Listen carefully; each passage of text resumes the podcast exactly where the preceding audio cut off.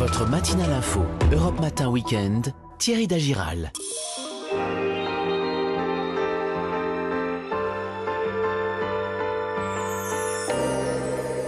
Et on part en balade avec Vanessa Za et Marion Sauveur. Bonjour. Bonjour. Et vous me faites plaisir parce qu'on part vers le sud.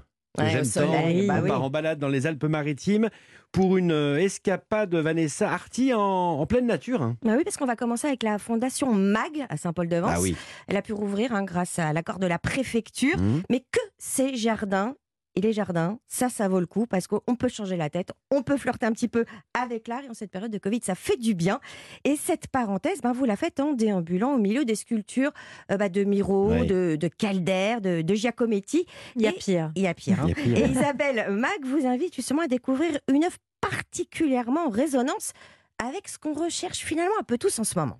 le labyrinthe Miro, qui, avec tous ces personnages qu'il y a, que ce soit l'oiseau lunaire, l'oiseau solaire, euh, que ce soit le cadran solaire, et Miro disait le cadran solaire est brisé parce que le temps s'arrête avec l'art.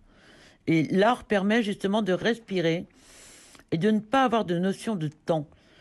Et en fait, toutes les œuvres du labyrinthe, que ce soit le l'arc, que ce soit le, la tarasque, que ce soit le cerf-volant, toutes les œuvres du labyrinthe, qui sont toutes des œuvres de Miro, invitent justement à cette, euh, voilà, cette balade au milieu d'un univers créé par Miro avec le bruit des bassins, avec les différentes matières, que ce soit le marbre, la céramique, le fer, euh, toutes les matières que Miro pouvait employer en sculpture sont dans le labyrinthe.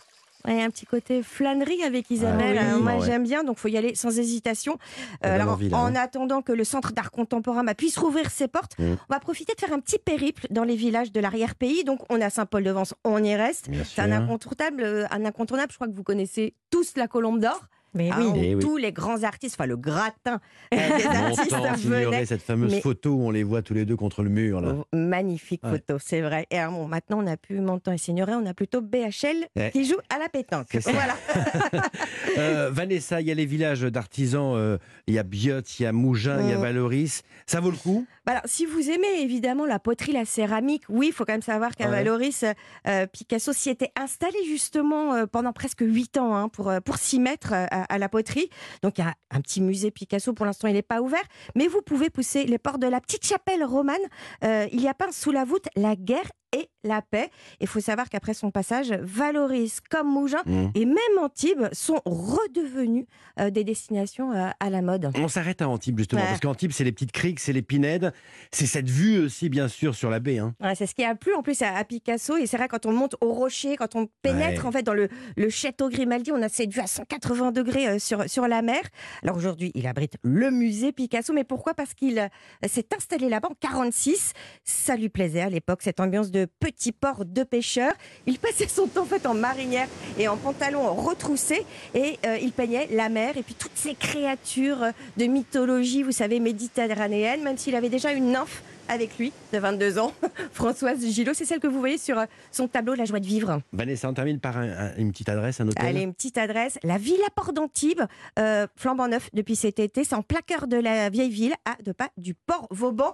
Il y a une piscine extérieure chauffée et même un jardin d'hiver. Ça donne Ah, envie. oui. Ça donne envie. Marion Sauveur avec vous, on va voir les spécialités de la région. Qu'est-ce oui. qu'on déguste là-bas? Eh bien, du cavallard niçois, l'or gris de la Méditerranée, c'est la poutine. Est-ce que vous connaissez la Ah, Pas du poutine? tout. Non. Non. Je connais euh, le russe, mais Oui, pas le... Voilà, c'est ça. Et ben non, là, cette fois, on est vraiment sur la côte d'Azur. Ce sont en fait des alevins de sardines. Ces tout petits poissons de 2 cm de long, translucides, et qui servent généralement de nourriture au thon. Alors, on mange aussi des alevins euh, dans le sud-ouest, hein, mais ce sont des alevins euh, d'anguilles qu'on appelle pibal ou civelle. Ça vous dit peut-être quelque Ouais. chose là, à ce moment-là. C'est une pêche traditionnelle? Alors, une pêche traditionnelle très réglementée, Ouais, avait un rituel ancestral originaire de Gênes en Italie, qui Mhm. n'existe que sur la Riviera italienne et sur la Côte d'Azur. Elle se pratiquait déjà au Moyen Âge sur Ah la ouais. Côte d'Azur et elle a été codifiée dès le XVIIe siècle. Aujourd'hui, il y a très peu de pêcheurs. Ils pêchent à la Seine, c'est comme ça euh, qu'on appelle cette manière de pêcher. Ils posent en fait un filet en bateau, Ah oui. un filet à maille très Ah très oui, fine. après. Et ils vont Ah tirer à la force des bras à partir de la Mhm. plage. C'est vraiment euh, traditionnel. Il faut le voir au moins une fois dans sa vie. Et dans le filet, il ramasse plusieurs kilos d'alevin, ces poissons bleutés qui scintillent avec les rayons du soleil. Alors, comment on la mange cette poutine, Marion Alors pour les véritables amateurs, pas question de dénaturer ce produit d'exception. La poutine, ça se mange cru, à peine pêché sur une tranche de pain avec un filet d'huile d'olive et un trait de jus de citron.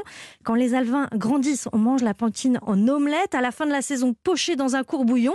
Et on les retrouve aussi, ces alevins, sur la pisse saladière traditionnellement, puisque cette tarte salée garnie d'oignons, d'olive noire, d'huile d'olive et de purée de poisson.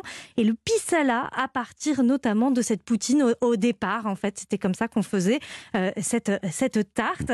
La recette la plus appréciée, c'est en beignet. C'est pas compliqué à faire. On commence par enlever les algues au milieu des poissons. Surtout, on ne nettoie pas, on ne passe pas sous l'eau ces alevins.